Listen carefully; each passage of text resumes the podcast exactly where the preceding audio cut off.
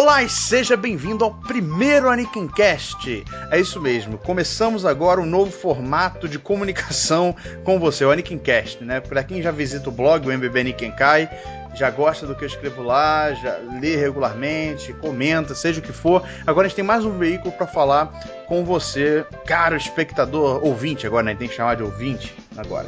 Para essa jornada, para essa nova empreitada, eu resolvi chamar um amigo meu, o Starro, diretamente da Bahia, vai aqui comparecer em todo o podcast, ajudando com ideias, com comentários. Né? Fala um pouco aí, pessoal, Starro, pessoal te conhecer.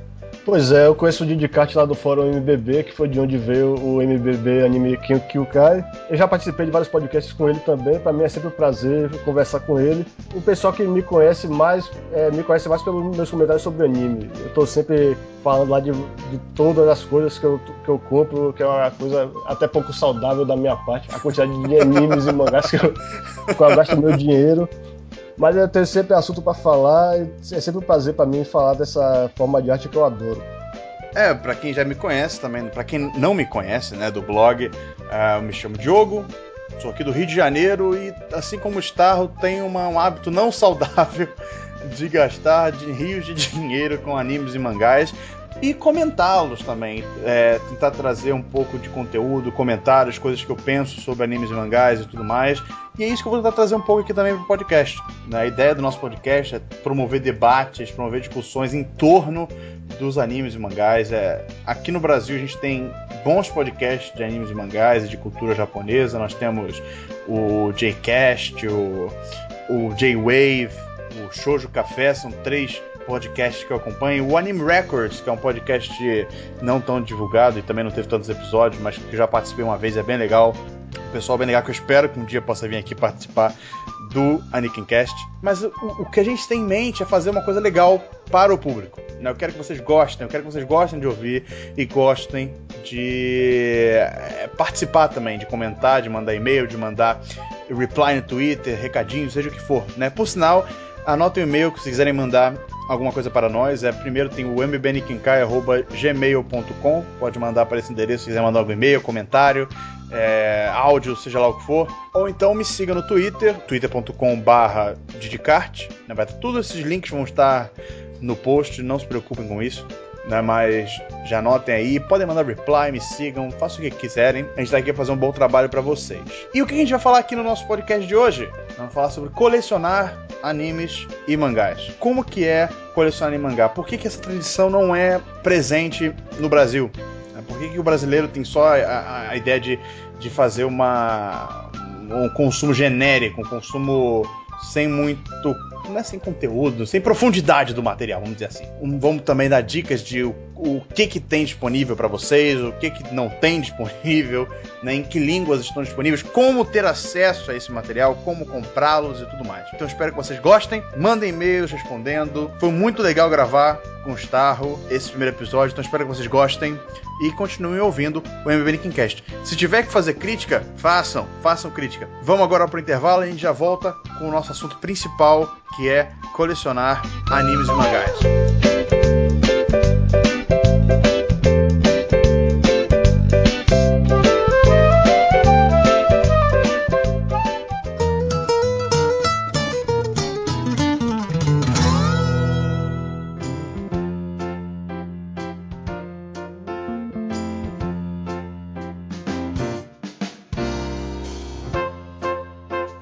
Começar apresentando a situação desse tipo de coisa aqui no Brasil. Está, vamos lá, dar um panorama geral pro pessoal que está ouvindo aqui o Anikincast, essa primeira edição do Anikincast, como tá a situação dos animes no Brasil, como é que estão os lançamentos e como é que o colecionador tá servido no Brasil. Olha, o maior problema aqui é que pouquíssimos títulos são licenciados, e os poucos que são são aqueles que são bem manjados, que estão passando na televisão, tipo Naruto, One Piece, desde que chegou a passar no Animax agora já tá fora do ar. Super 11. É, Super 11 também tava, tá passando na Rede TV, eu acho. Isso, exatamente. E se você comparar isso com o mercado americano, por exemplo, embora não, não dê pra você comparar com a variedade gigantesca do mercado japonês, eles ainda assim lançam muita coisa para vários tipos de público, não só o geral. Tem séries assim de nicho mesmo, que só um otaku bem hardcore é que vai querer comprar. Tipo, sai um Ghost in the Shell, a série de TV, aqui só sai o filme, por exemplo. Para essas séries que eles sabem que tem um público cativo, eles lançam duas versões do produto. Tem a versão normal, que é só para quem quer assistir mesmo, e tem a versão edição limitada para colecionador. Aí tem todo tipo de vídeo que você imaginar nessa coleção. Nos Estados Unidos, né? Estados Unidos. Um exemplo disso, por exemplo, é na série de TV Ghost in the Shell, o primeiro volume já veio com a lata para você botar todos os volumes, aí o segundo já veio com a camiseta, no outro vem um CD de trilha sonora, e os outros vêm com várias coisas desse tipo. Uhum. Aí isso é um estímulo pro pessoal que, obviamente, isso é um, um produto mais caro, mas é um estímulo pro pessoal que tá querendo apoiar o lançamento da série, quer mostrar que, que quer apoiar as pessoas que fizeram a série e também a distribuidora que tá trazendo a série pro país deles. Mas aqui no Brasil, como é que tá a situação? Que você falou que tem poucos títulos e que esses títulos são aquelas, é, são aquelas coisas gerais, né? Que é, você... É, feijão com arroz. Isso. E o máximo de diferenciação que você tem aqui é se você comprar o individual ou box. Às vezes o box vem depois para ganhar uma graninha do pessoal que não comprou os individuais, às vezes vem antes e depois acabam lançando o individual de qualquer jeito. E a qualidade do material não é tão grande também, né? É bom a gente falar sobre isso, a gente falar da questão da imagem, do som é. e tudo mais. Apesar de que a gente tá tendo lançamentos em Blu-ray de anime, eles são piores, no caso do Akira, uhum. em que você, no Japão, você tem uma qualidade estúpida nesse material, que foi remasterizado e o caramba. E aqui, apesar Isso. do DVD ter, que saiu aqui ter sido bem legalzinho, não sei, não, não tem a edição americana ou a japonesa para comparar, mas eu pessoalmente gostei da, da, edição nacional, não é nada demais, mas cumpre o seu papel. A edição em Blu-ray que foi totalmente aguardada, assim, todo mundo ficou ansioso, porque caramba, sabe, nos primeiros em Blu-ray, vamos ver como é que é. Eles lançam com uma imagem não tão boa, sem a grande qualidade do Blu-ray, que é o áudio lossless, né, o áudio em HD. O áudio em alta definição, é. que é grande destaque do Blu-ray. Ouvir um áudio em HD é se você tiver um sistema de som legal, amigo, ouvir um, um som em HD, principalmente em filmes dessa maneira, tipo Akira, Evangelho, essas coisas, tem, o som é muito presente, é muito legal. Pois é, mas a versão brasileira, acho que o problema é que as, as distribuidoras aqui querem cortar custo de qualquer jeito. Aí quando você pega o Blu-ray para lançar, como é que você vai cortar o custo? Você vai usar um disco de 25 GB em vez de 35 GB. Aí como é que você vai fazer para cortar o conteúdo do disco e caber em 25 GB? É isso que você falou, eles vão tirar o, o som sem perdas e botar uma versão comprimida do áudio, vão codificar a imagem de um jeito um pouco diferente. Quer dizer, pelo, pelos relatos e pelas imagens que eu vi, a imagem do DVD tá muito, ou do Blu-ray tá muito boa. Mas só que você vê que ela passou por um tratamento porque a versão americana tem umas bordas ao redor delas pra, por causa do overscan, que é quando você coloca na televisão ele come as bordas da imagem. Só que a versão brasileira já tá sem as bordas, ou seja, eles já pegaram a imagem e deram um, um, zoom nela, digamos. Já ocorre uma perda de qualidade aí, e uma adulteração do original aí. E se você juntar isso para o problema do áudio, aí você já tem um produto que, que, que, certamente é melhor que o DVD, mas que infelizmente não é tão bom quanto poderia ter sido. E por que, que isso acontece, né? Por que, que eles têm que baratear os custos? Porque eles não têm garantia de retorno. Né? Você, uhum. você não, o público aqui não é igual ao público americano, o público que vai consumir, não, não só o público americano, o público que vai consumir a edição americana, que é o mundo inteiro, e tem o público japonês, então, que nem se compara mesmo. A gente vai falar mais tarde sobre isso, mas é, o grande problema no Brasil é o público-alvo dessas coisas. O que que. Qual é a característica desse público? Eu acho legal a gente falar sobre isso agora, amarrando também a ideia do mangá, a gente falar um pouco sobre o público brasileiro. Como é que ele é, o que que ele pensa né, na hora de, de pensar em comprar um material ou ver na internet? Qual que ele prefere? Só ver na internet para ele tá bom? Ou comprar o um material? Pois é, se o fã quer só assistir ou ler uma vez, a internet seria o jeito mais óbvio de você ter acesso a esse produto. Agora, quando ele quer realmente ter isso para poder ler, reler várias vezes e numa qualidade melhor do que o que ele encontra por aí de graça, aí sim é que ele vai gastar. Mas é que tá. Como é que você vai compensar o custo? O que é que você vai oferecer que ele não tem na internet? Por exemplo, no caso de um mangá, um cara que acompanha capítulos do mangá toda semana no no site desses aí, não vai ter acesso, por exemplo, àqueles extras que tem no mangá, como comentário do autor, uhum. o free talk, o, no caso do, do, do, mangá Naruto, por exemplo, é, o ator conta as histórias dele, de como foi fazer o mangá, como ele começou. Isso é legal, por exemplo. É. E você não vai ter isso lendo os capítulos no. Não vou nem dizer o site porque é capaz de não estar no ar mais. É que, por exemplo, você pega um, um, mangá na internet, você lê esse mangá na internet, você conseguiu ler a história. E você vai pegar um mangá nacional, você vai ler e vai falar assim: caramba, a qualidade disso aqui chega algumas vezes a estar pior do que a qualidade do scan. Então, pô, como, como, assim? Né? Como é que você faz isso? Como é que você trata esse público? Mas eu não tiro toda a culpa da, da editora, da tudo mais, é tudo questão do público. E é bom a gente falar também da origem disso tudo, né? E a gente comparar, por exemplo, porque muita gente compara e fala assim: ah, mas é claro que tem público. Você vê a Panini lançando edição encadernada, especial de de quadrinho americano, do Homem-Aranha, do, do Quarteto Fantástico, seja lá o que for, e pra mangá não tem nada, isso é uma vontade da editora, né? Não necessariamente. O público é diferente. O, o fã de anime, ele não começou a ser fã de anime com o mangá, com indo na banca comprar quando era criança. Não, ele começou com a internet. Foi a internet que trouxe isso pro ocidente mais massivamente. Tá, nos anos 90 existia quem lia mangá, eu lia mangá nos anos 90, quer dizer, uhum. pouca coisa que tinha, né? Tinha o quê? Akira, é, Charama Rama, também. O que mais? É, sei lá, Maia, Garota é. Sensitiva, esse, Lobo Solitário, é. né? Uhum. Primeira edição dos Lobo Solitário, então tinha é muito restrito, né? Quem conhecia. Você via Cavaleiro Zodíaco na televisão, Pokémon, que seja, mas você não sabia que aquilo ali era um anime, né? O que, que era um anime, o que, que era um mangá. Poucas pessoas sabiam o que, que era isso. E com a internet veio essa popularização. Né? É, as pessoas passaram a conhecer mais, a ler mais, a querer, a querer mais coisas. As editoras vieram depois, não foi o contrário, não foi que nem o, o americano, o, os comics, né? Vamos chamar assim.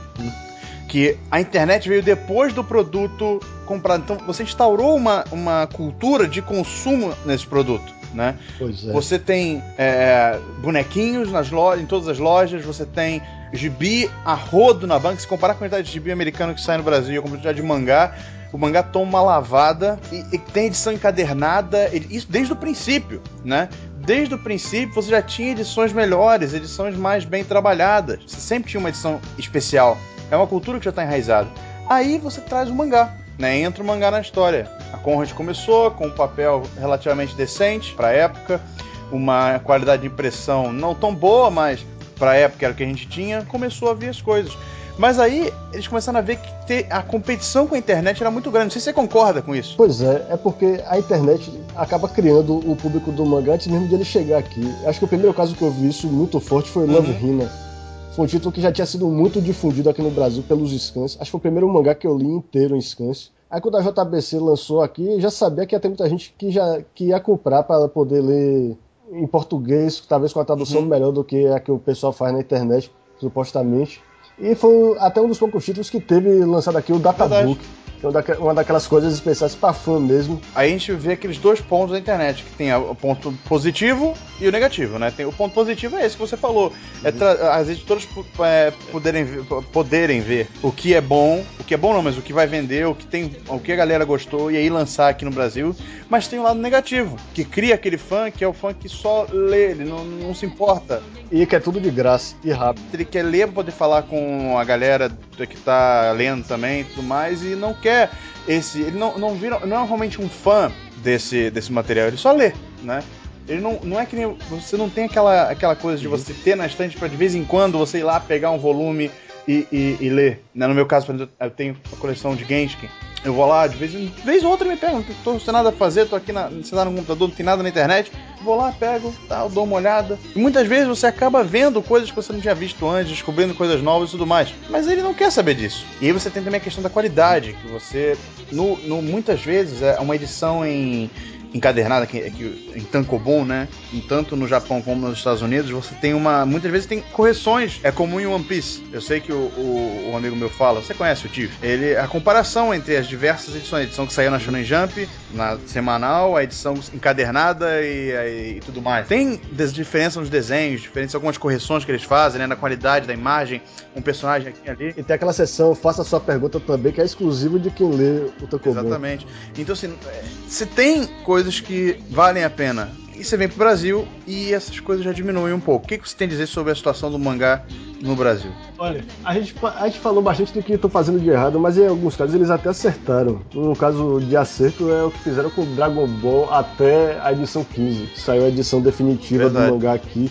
Que é uma edição mais cara que a normal, quase 20 reais por volume, mas que vale. Vale cada centavo. Tem impressão muito boa, tem papel de qualidade, tem páginas coloridas. E se você comparar com a edição de Dragon Ball que veio antes, tem várias edições com impressão horrível. Você vê os uhum. pixels da imagem, um trabalho de escaneamento mal feito. Eles também melhoraram a tradução. Partes que estão censuradas na edição brasileira, porque eles pegaram da edição espanhola ou mexicana, estão sem censura no, na edição definitiva.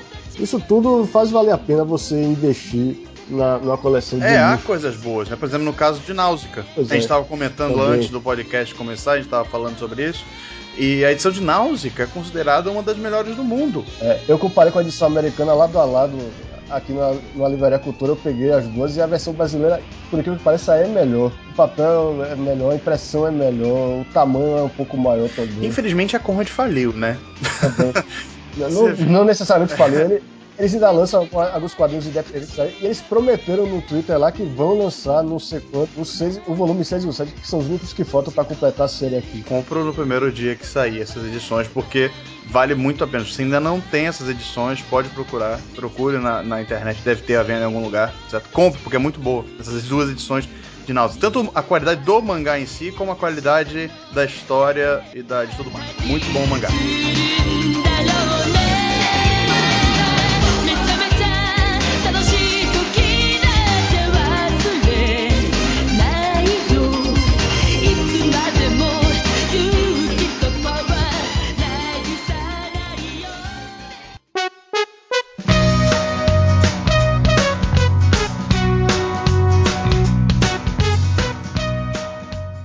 Depois desse intervalo, agora a gente vai falar sobre o colecionar animes mangá mesmo. Vamos, vamos entrar nessa ideia.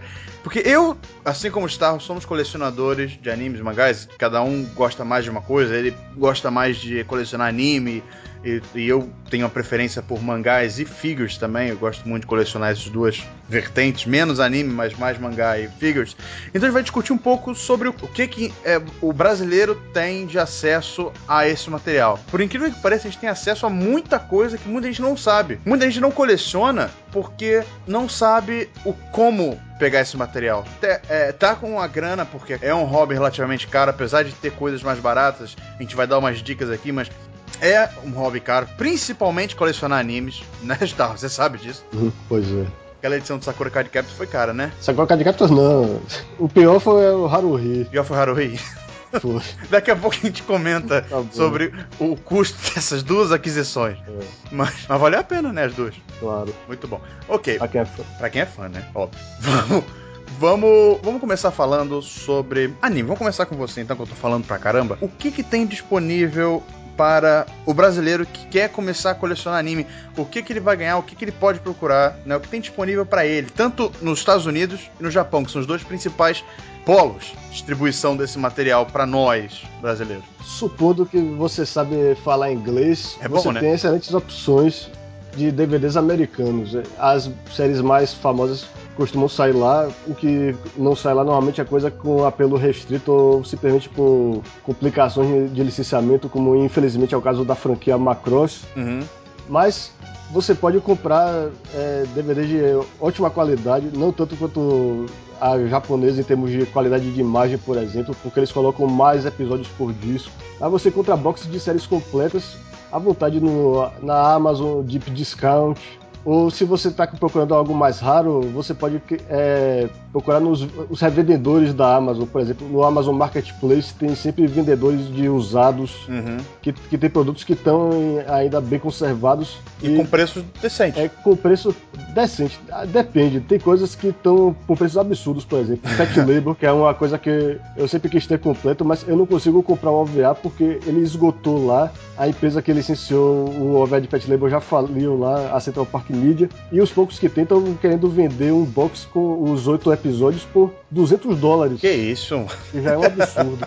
Agora, tá se louco. você quiser encontrar a série de TV, por exemplo, você encontra os boxes lá, cada um por no máximo uns 30, 40 dólares. É, aí tá valendo. Box com muitos episódios, aí vale mais a pena. Se comparar com a edição japonesa, né, que é só uma pequena fortuna, um rim, uhum. é, mas é. a gente vai falar da japonesa daqui a pouco. Vai lá, continua. Pois é, agora se você quer comprar coisas com legenda em português, aí já complica, porque são poucos os DVDs que vêm com essa opção, e DVDs internacionais. Aconteceu, por exemplo, o DVD de é, Mononoke Hime, o Princess Mononoke, ter a legenda em português e até a dublagem em português que nunca foi ouvida aqui no Brasil. Já é um disco um pouco mais raro de achar, mas eu acho que ainda tá em, não tá fora de impressão. Vocês encontram isso por aí. Agora, para quem fala inglês, vale muito a pena até comprar alguns discos é, japoneses. Verdade. Então, eles estão começando a querer pegar esse público de fora de lá para comprar coisas que sabe que tem pouca chance de sair for, é, fora do Japão ou quando saem, sair com qualidade inferior. Aí eu tô é, no momento colecionando os filmes de Miyazaki do estúdio Ghibli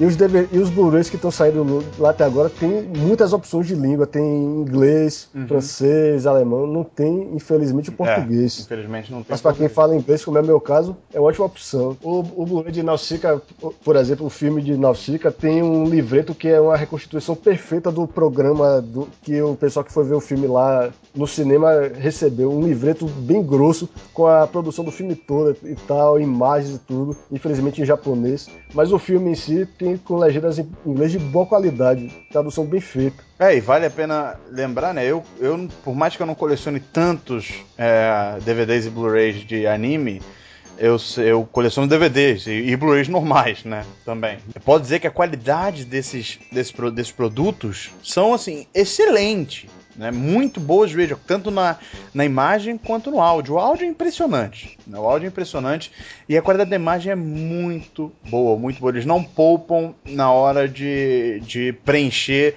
quase que totalmente um disco de Blu-ray, né? Daquele, daquele grande, dupla camada. Agora tem o problema que é caro. Você comprar uma coisa japonesa, por exemplo, o site que eu costumo recorrer mais é o CD de Japan. é só procurar no Google CD de tudo junto que você acha. Eles entregam rápido, entregam com ótima qualidade. Eles, eles até incluem alguns brindes fora do DVD se você escolher a, opção, a melhor opção de embrulho. Mas é muito caro. Você tem que se preparar para gastar caro se você quiser um produto com essa qualidade. Vamos a exemplos, vamos lá. Exemplos. Um, um DVD, um, um DVD ou Blu-ray desse daí da, do, é. do Ghibli. Esse de Nausicaa e o do Lapilta, que foi o segundo filme do estúdio, saíram por uns 80 dólares cada um. Uhum. É caro, amigos. Isso aí, ó, Agora, pra quem ainda não sabe caro... a conversão, é... deve dar o quê? Deixa eu ver. Coisa de ser 140 reais, né? 130. É, isso, para, isso para um filme. e se você quiser ainda. Uma... Agora, se você quiser uma série, aí é que eles metem a faca mesmo. Porque a cultura deles é assim: um disco de uma série, quando eles lançam individualmente, tem assim um, dois episódios com excelente qualidade, mais caro. Aí quando eles lançam tudo é, num box, por exemplo, como esse último que eu comprei, que foi da série Haruhi, as duas temporadas num box só, saiu mais de 400 dólares para mim. Nossa, velho. Imagine a conversão, já dá não, quase. É, não, melhor não conversar. Não, melhor não converter. Não, não, é, não você não pensa, você pensa em dólar, exato. Você compra e pensa depois, né? É, aí é o caso que para você comprar, porque você quer ter muito o, o, produto, porque você quer manifestar o seu apoio às pessoas que fizeram. Eu gosto da ideia de devolver algo aos artistas que fizeram esses filmes para mim, esses animes que eu tanto curto. Aí eu não me importo de pagar caro, contanto que seja algo de muita qualidade e oficial. Você vê que é uma coisa que não diminui de preço, né?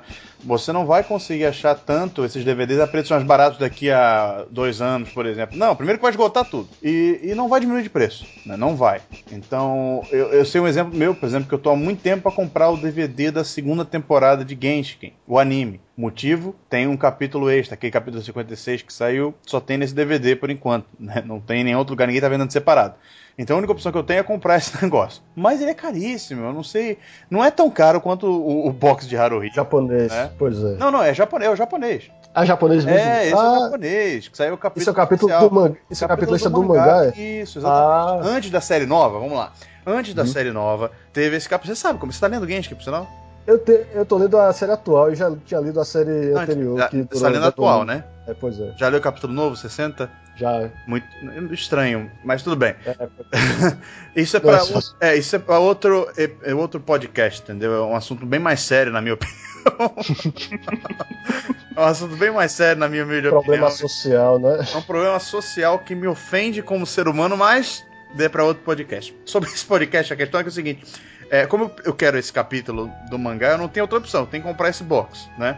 E eu não sei, ele não tá tão caro quanto o box de Haruhi, até porque tem menos episódios e tem e não é Blu-ray, DVD, né? Mas eu garanto que não tá menos de 300 reais, né? São o que?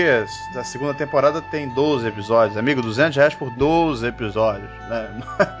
É uma é. coisa que você compra. Se você pagar aqui no Brasil 50 reais, você já fica irritado, né? Numa série de televisão. É, mas para não assustar o pessoal, é bom deixar claro que os boxes americanos são bem mais baratos que os japoneses. Ah, sim, sim, sim. Por sinal, sim, vocês ainda não têm. Comprem a edição de Evangelho 1.11. Acho que tá 13 dólares no, no, nos Estados Unidos, na Amazon. Podem procurar lá, podem comprar 13 dólares, tá valendo muito a pena, amigo. Isso aí dá 20 reais. Né? Então, 20 reais pelo, pelo produto que é, nem se compara.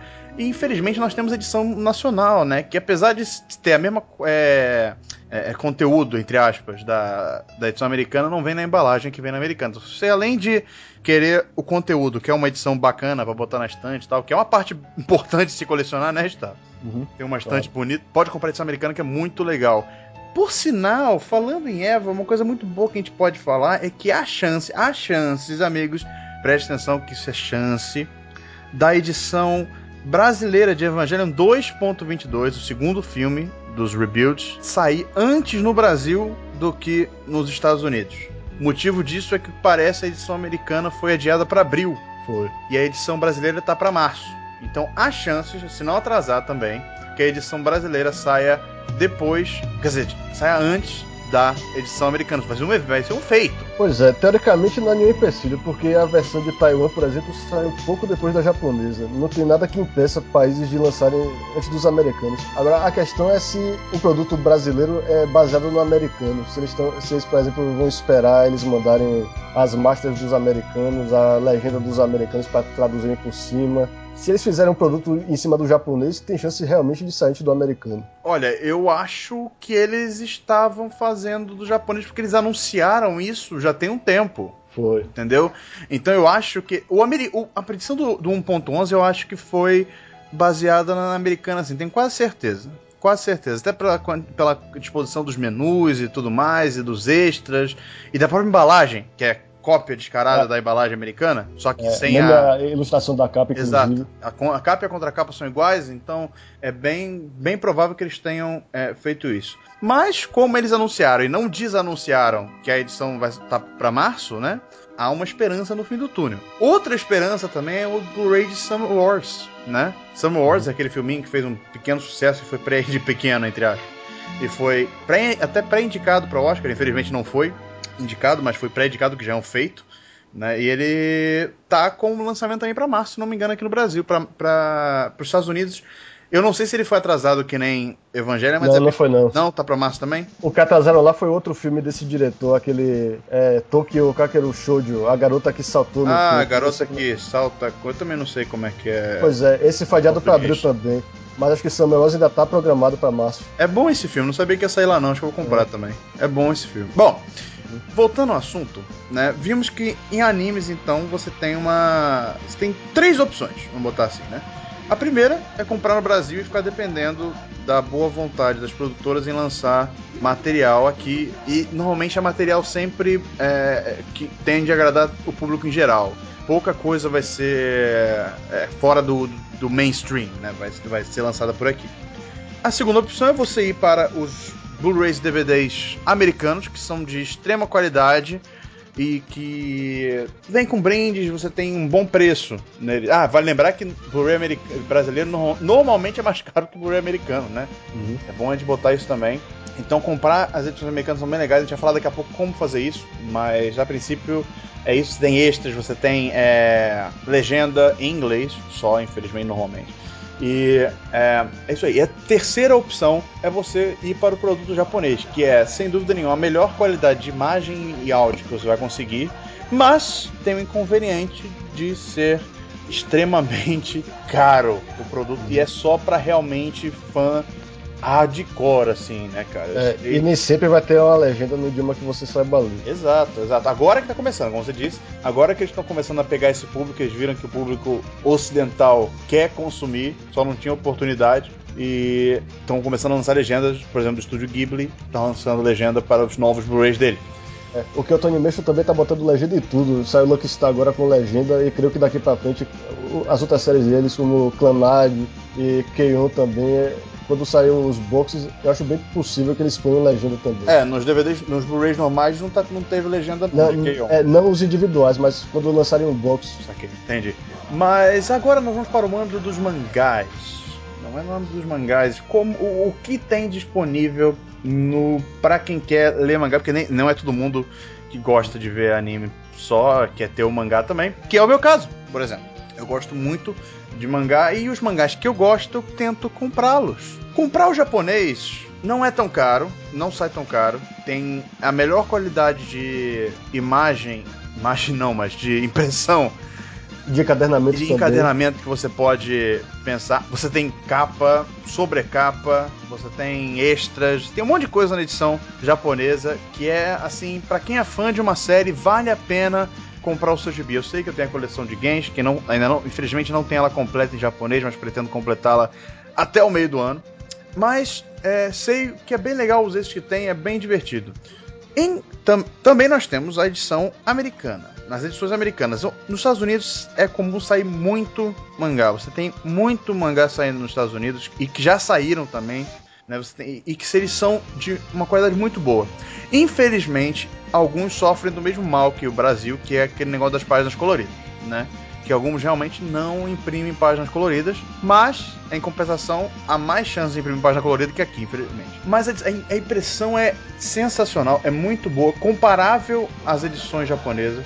Você tem uma qualidade de impressão, uma qualidade de tradução do, do material em inglês. É, mas convenhamos, né, que é melhor você ter uma tradução em inglês do que uma tradução português, do português feita do inglês, como alguns títulos é, daqui do Brasil. É, eu já tive certos problemas com isso lá no blog, é melhor não continuar. é melhor a gente não trazer esses problemas pro podcast. É. Mas mas é verdade, isso é verdade. Você tem uma tradução direta do japonês sempre, em qualquer título que você tenha lá, você é, é edição japonês. Tem títulos que são completamente. Pra, não completamente, mas.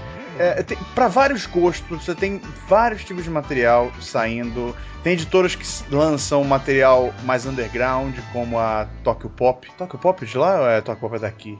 Não é de lá mesmo. É de lá mesmo, né? É. Isso, de lá mesmo. Então, Tokyo Pop, que lança muito material alternativo por lá.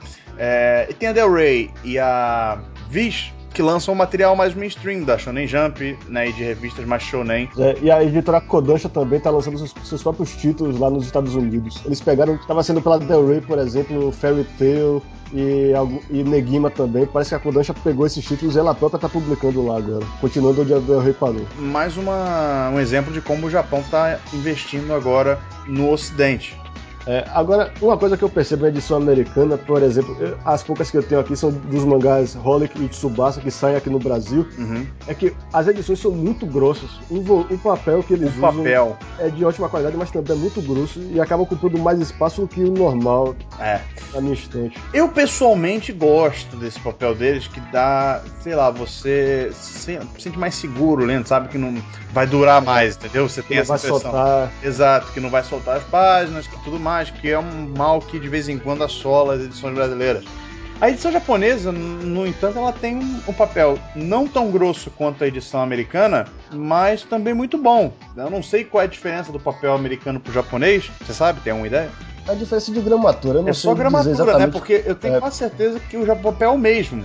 É, é aquele papel é. poroso, tipo é. jornal. Só que a impressão deles é muito melhor. Eles imprimem dos arquivos digitais. Aqui no Brasil, os mangás quase todos são escaneados dos tankobons. Aí o pessoal que entende de tratamento de imagem percebe, por exemplo, aquele xadrez que se forma nos cinzas e nos gradientes. Uhum. Quando você escaneia uma resolução não muito boa.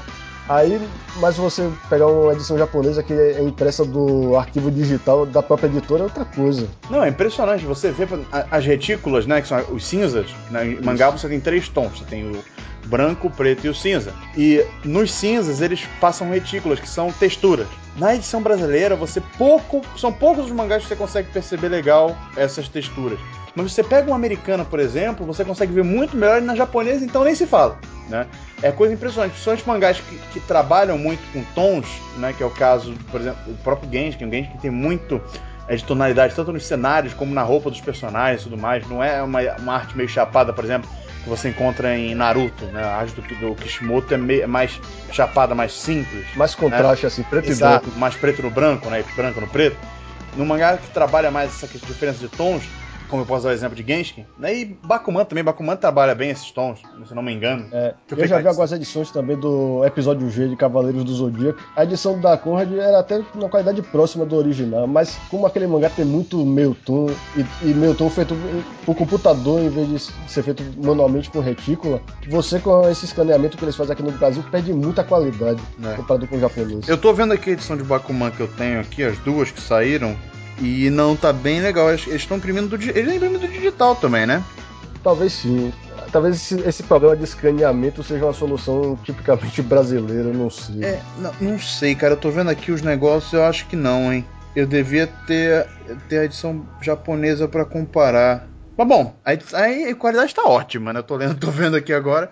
A qualidade tá ótima, recomendo que comprem. Vou, vou, vou dar o, o caminho de tijolos amarelos para quem quiser comprar Bakuman a um bom preço, tá? Eu vou dar o caminho de jogos amarelos. Não aguardem, no final do podcast terá como comprar não só Bakuman, mas outros mangás também americanos a bons preços. A qualidade é ótima. Então vamos lá, resumindo a questão dos mangás. Você tem também três vias. E a gente mal falou do mercado brasileiro, é bom, mas acho que é pou, pouca gente coleciona mangá nacional, né? Quer dizer, o produto, o mangá brasileiro é um produto popular, não tem uma diferenciação como tem no nos quadrinhos americanos que saem aqui, que você falou, tem a revista mensal e tem encadernado. Uhum. Aqui você tem uma coisa só, que é o volume da editora. É o volume que ele que vê um preço razoável, aqui atualmente está aqui R$10,90 em média. É, 9,90 Panini e 10,90 ah, JBC. JBC.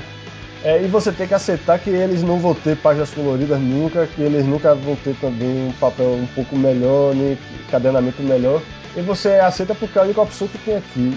Agora, se você sendo um colecionador, você vai pegar esses mangás e tentar conservar o máximo que puder. Não é o meu caso, mas tem gente que bota em saco plástico individual os mangás para não sofrer aquele processo de amarelamento. É, e você vê, é, é, não sei quanto a outras pessoas, mas uma coisa que eu gosto muito de fazer né, é, é pegar o mangá na estante como eu falei já antes, é você pegar o mangá e poder ler de novo, né? Ver aquela edição de novo. Não é, não é aquele processo eh, genérico, né? Que você leitura genérica. É, é um processo uhum. que você vai pegar, vai sentar, você tem que dedicar tempo aquilo, você vai pegar, abrir. Não é pegar um scan e ficar passando no page down o é. tempo todo, então na é, seta da direita. Mas, pois é, mas é interessante que se você olhar as edições da Conrad quando começou, elas, elas eram meio baseadas no modelo de publicação dos quadrinhos americanos. Eram uhum. revistas de 100 páginas e com aquela lombada que toda a edição mudava de cor. É. Você bota na frente fica horroroso.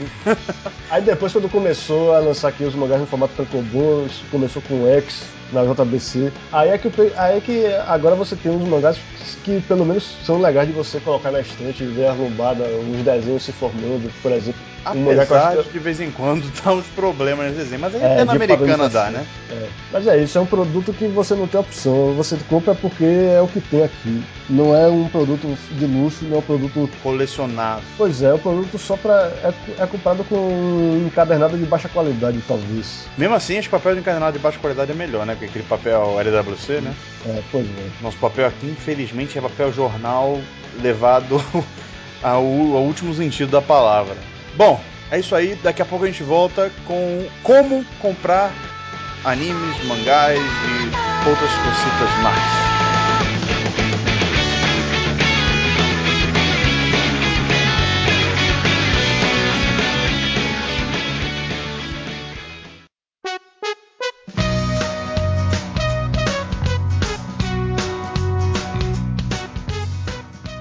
Bom, chegamos àquele momento em que a gente vai falar para vocês como comprar, como adquirir esses materiais, como nós fazemos para conseguir esses materiais importados e de tão ótima qualidade. Tá, vamos lá. Como você compra os seus animes, os DVDs e Blu-rays de animes? Pois é, no meu caso aqui eu vou fazer uma compra ao vivo. Eu estou aqui na Amazon e eu quero comprar o box Blu-ray da série Higashi no Eden, que lá se chama Eden, Eden of the East.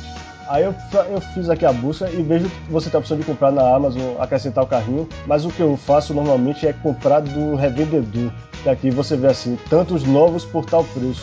Aí você clicando nessa opção, você vai ver que tem vários revendedores aqui, por exemplo, Vinyl Sounds Better, Go Out Here, Movie Mass, Supermart, essas, esses é, revendedores são muito menos visados pelos nossos correios do que a Amazon. Se você comprar um negócio da Amazon com aquela caixinha da Amazon, o logotipo deles, e o pessoal olhar pelo formato, pelo tamanho que é um DVD, um box, a chance de ele ser pego pela receita e você ter que pagar o imposto é bem maior.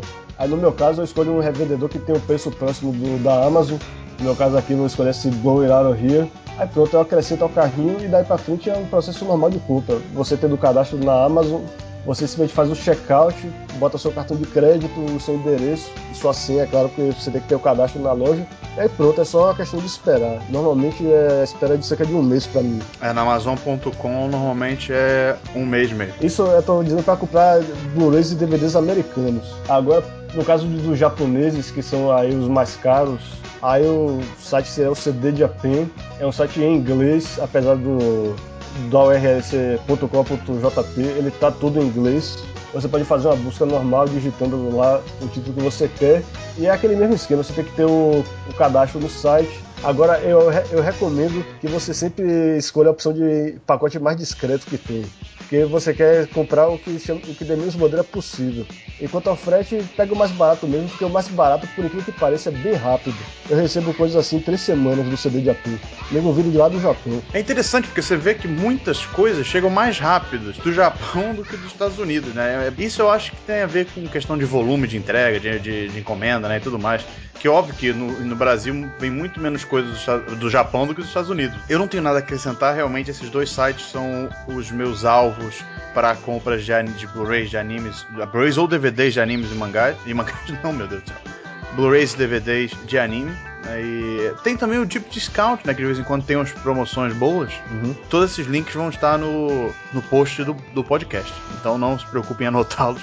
Eles vão estar lá no post para você verificar. Agora, quanto aos mangás, né? Onde comprar mangás? Vamos lá, vamos começar primeiro pelos mangás americanos. Mangás americanos você tem Amazon também. A Amazon ela entrega mangás no Brasil também. E uma coisa importante, não há taxa. Não há risco de você ser taxado comprando mangá. Mangá é livro e livro é isento de imposto no Brasil. Então é excelente negócio. E os preços são muito bons. É, normalmente o preço de mangá nos Estados Unidos fica em torno de 9 dólares. 9, 10 dólares, o que dá cerca de 17 reais por edição. No, o frete da Amazon não é tão barato, eu não sei, acho que fica em 8 dólares, se não me engano, frete para livro. Né? Se você comprar um só, fica em 8 dólares, o que eleva o preço um pouco, ficando falando, fazendo a edição ficar cerca de 30 reais, 30 e pouco. O que é uma coisa não tão boa. Né? Mas a Amazon é uma loja conhecida, que você tem a segurança de que caso não seja entregue, você tem restituição e tudo mais, então é, há certo seguro. Agora, existe uma outra loja que eu conheci recentemente e que não é americana, ela é do Reino Unido. Ela se chama Book Depository. É depósito de livros, né, traduzindo, né? Vai estar o link, vai estar o link também. E ela vende edições que vêm direto da Inglaterra para cá, só que com um detalhe o preço que eles cobram é só o preço de capa e muitas vezes com desconto. Eles não cobram frete internacional. Ou seja, se você comprou um mangá por 9 dólares, ele vai 9, 10 dólares, ele vai chegar aqui a 17 reais. Não é, não, é 15, 15, 16 reais por aí. Ou seja, quase o preço de uma edição nacional. Né? E o envio é rápido, normalmente chega em cerca de 3 semanas também. Não demora muito. A qualidade é, do pacote eles botam bem discreta apesar de não ser necessário porque não tem imposto, mas é bem discreto e vem plástico bolha para não amassar muito o gibi. E outra coisa, se você comprar em pré-venda, eles têm desconto. Como eu, no meu caso eu compro Bakuman sempre que sai, eu sempre, quando eu compro uma edição, já faço pré-venda para do mês seguinte, né? Porque sai por 2 dólares a menos, eu acho, quase isso, sai por 7 e poucos dólares. O que não dá nem 15 reais aqui, né? Então, assim, é quase mesmo o preço de uma edição nacional. Então, vale muito a pena comprar nesse site. Muito a pena mesmo. O único, porém, é que ele sai. As, as edições são lançadas um pouco depois dos Estados Unidos. Justamente porque tem que ser lançadas no Reino Unido antes, né? Para eles poderem ter o, o acesso a esse material. Para mangás em japonês, infelizmente nós temos poucas opções de compra. Você tem. São duas principais. A primeira é a BK1, uma livraria é, do Japão. O site é todo em japonês, então tem que entender um pouquinho de japonês para poder mexer, ou então ter algum amigo que entende, alguém que possa ajudar você a comprar. Os preços são preços de capa mesmo, raramente tem desconto. O frete varia, você tem, pode escolher entre sal, EMS, que são. Aí você vai ver o preço e vai, e vai escolher. Pode comprar o mais barato, não tem o menor problema comprar o mais barato. Vai chegar também, como o Star falou sobre a CD Japan, que mesmo no frete mais barato não é, demora tanto. É o mesmo caso da BK1. Pode comprar, não tem problema, não vai se estressar com esse com a questão do tempo de entrega. O grande, porém, é, é ser todo em japonês, o que atrapalha um pouco. Se você quer comprar coleções completas de mangá, por exemplo, ah, eu quero comprar Genshin inteiro, eu quero comprar Sailor Moon inteiro. Sailor Moon foi um exemplo porque um amigo meu quis comprar Sailor Moon inteiro, mas desistiu depois porque estava sem dinheiro. Mas é, é, a Ami Ami. A Ami Ami é uma, uma, uma, loja conhecida por vender figures. Por se você quiser comprar figures, vou falar daqui a pouco sobre figures, é, pode comprar nessa loja. Mas a Ami Ami ela vende pacotes de mangá com um desconto absurdo em cada volume. Né? sai a preço de banana cada volume, mas sai a menos de 10 reais cada volume, sem frete, sem frete, claro. O frete sai um pouco caro justamente pelo volume de coisa que vai vir. Mas vale muito a pena se você quiser comprar coleções completas. Guarda uma grana, vai todo mês guardando um pouco e aí vai lá e investe que vale muito a pena. Mas para coleções completas só. Né? E acho que é isso aí. Gustavo, você conhece alguma outra loja que venda mangás pra cá ou não? Uma bem famosa é a Kinokuniya. A Kinokuniya é, já é complicado de escrever, é K-I-N-O-K-O-N-I-Y-A. Você procura ela no Google, você deve achar. Se você digitar errado, eles devem corrigir. É, corrige. Logo no começo, eles lhe dão várias opções de país: Japão, Singapura, Malásia, Tailândia. Mas todas elas fazem entregas aonde você quiser. Agora a questão é que também tá tudo em japonês, né? Daquelas que assim como a BK1 você tem que ter alguém que saiba japonês para lhe dar uma ajuda, ou então você próprio tem que ter algum conhecimento. Pelo menos você pode procurar algum site o nome do mangá que você quer em japonês para você recortar e colar para fazer a busca aqui. Mas mesmo assim o processo de compra deve ser complicado para quem não mas é uma, uma livraria que muita gente usa para comprar mangá. Legal, muito bom não saber. Eu vou até testar depois para ver se é realmente legal. É isso aí. Ah, lembrando que se você quiser comprar figures também, a gente acabou não falando sobre figures por causa do nosso tempo, é, mas figures é uma parte por figures são aquelas estátuas, né? Bonecos, bonecos e bonecas de anime e mangá. Então, assim, se você quiser comprar figures, a Ami Ami é o melhor lugar. Pode comprar no frete mais barato, que é o sal registrado. Quer dizer, não é o mais barato, o mais barato é o sal não registrado, mas não vale a pena. É melhor você ter o registro, que o, a diferença é muito pequena. E o registro é legal para você poder acompanhar o seu rastrear, né? O seu sua encomenda pelo mundo. Agora, é muito boa, a loja é extremamente confiável, fiz várias compras nela, o preço da loja é muito bom, tanto no valor dos produtos como no frete, então vale bastante a pena comprar na Miami Figures. É, e anime e mangás também. Anime, é, DVD de anime é o mesmo preço da CD Japan, é, então não tem muita diferença, é tudo caro mesmo. mas... Sim, mas CD Japan tem outra opção. É, se você achar a CD Japan muito cara, tem a PlayAsia também, que vende DVD de animes. Mas os preços não são muito mais baixos que o CD é. Eu acho que no frete acaba compensando no final. Também acho.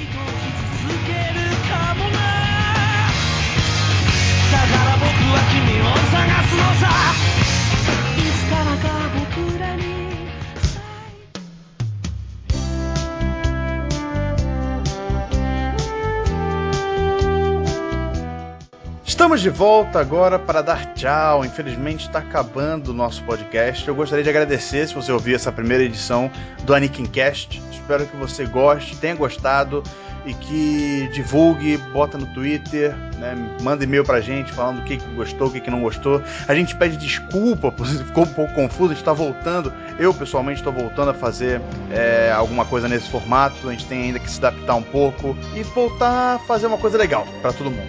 Então a gente quer sempre melhorar, então pode mandar e-mail no Twitter, me segue, vai lá, é, twitter.com.br. Vai estar link também aqui no post. Me segue, manda e-mail, manda reply no Twitter, faça o que você quiser, tá? E divulgue, divulgue. Se você gostou, divulgue. Gustavo, tem alguma coisa para dizer? Só obrigado por ter dedicado uma hora da, da, sua vida a ouvir a gente aqui e convido vocês todos que, que estão ouvindo a se oferecer a participar para discutir com a gente. Eu acho que quanto mais gente, melhor. Espero participar do próximo também. É isso aí, foi bom o que você falou, porque é uma ideia que eu, tô, que eu tenho para esse podcast, é trazer gente para discutir assuntos de animes e mangás. A cada edição, além de nós, esse primeiro episódio foi, foi gravado comigo e com o Star, né? Só nós dois, então assim, a gente, a gente tem um, um jeito de conversar que é já é nosso, a gente já tá acostumado uns com os outros, mas a gente quer chamar mais gente para poder. E, e, aí gera uma coisa, faz uma coisa mais geral, né? Uma coisa que mais gente possa ouvir e possa gostar. E é isso aí, o que a gente quer é fazer um negócio legal para vocês, uma coisa, um, um, podcast com conteúdo e divertido e que seja legal de ouvir e que as pessoas aprendam alguma coisa ouvindo nosso blá blá blá. Bom, é isso aí, pessoal. Até semana que vem. Valeu!